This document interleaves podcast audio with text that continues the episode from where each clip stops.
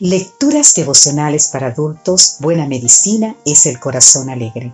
Cortesía del Departamento de Comunicaciones de la Iglesia Dentista del Séptimo Día de Gascue en la República Dominicana. En la voz de Sarat Arias. Hoy, 3 de marzo, Consuelo en el Reino Animal. Dice Job 6:14, El que sufre es consolado por su compañero. Incluso aquel que abandona el temor del omnipotente. En las selvas tropicales del interior de África habita un simio denominado bonobo o chimpancé pigmeo.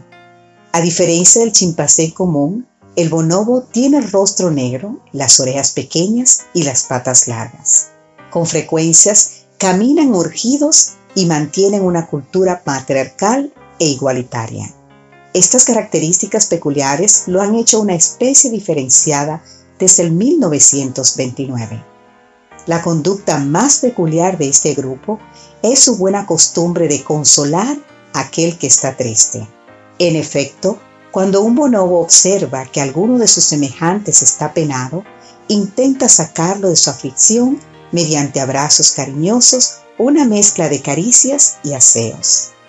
Además, los científicos han constatado que tales conductas sufren efecto, pues el mono decaído reduce las conductas que muestran estrés, como rascarse y asearse de forma compulsiva.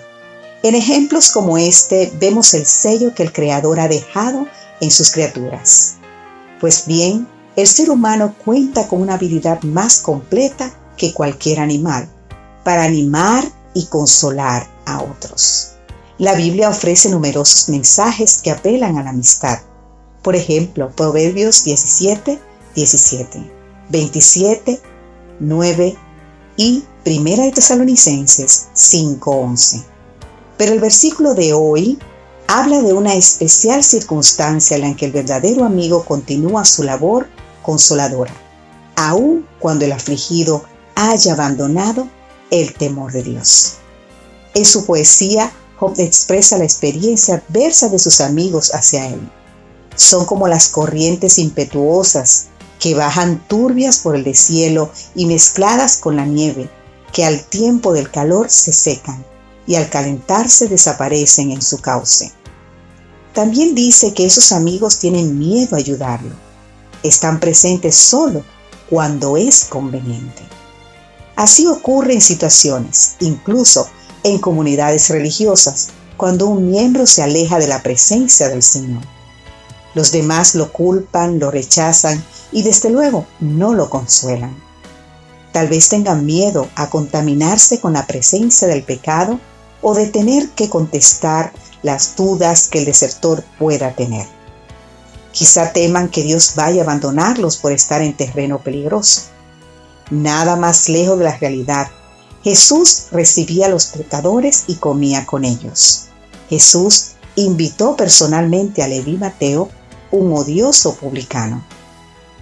Prueba hoy a extender tu consuelo hacia alguien que lo necesite.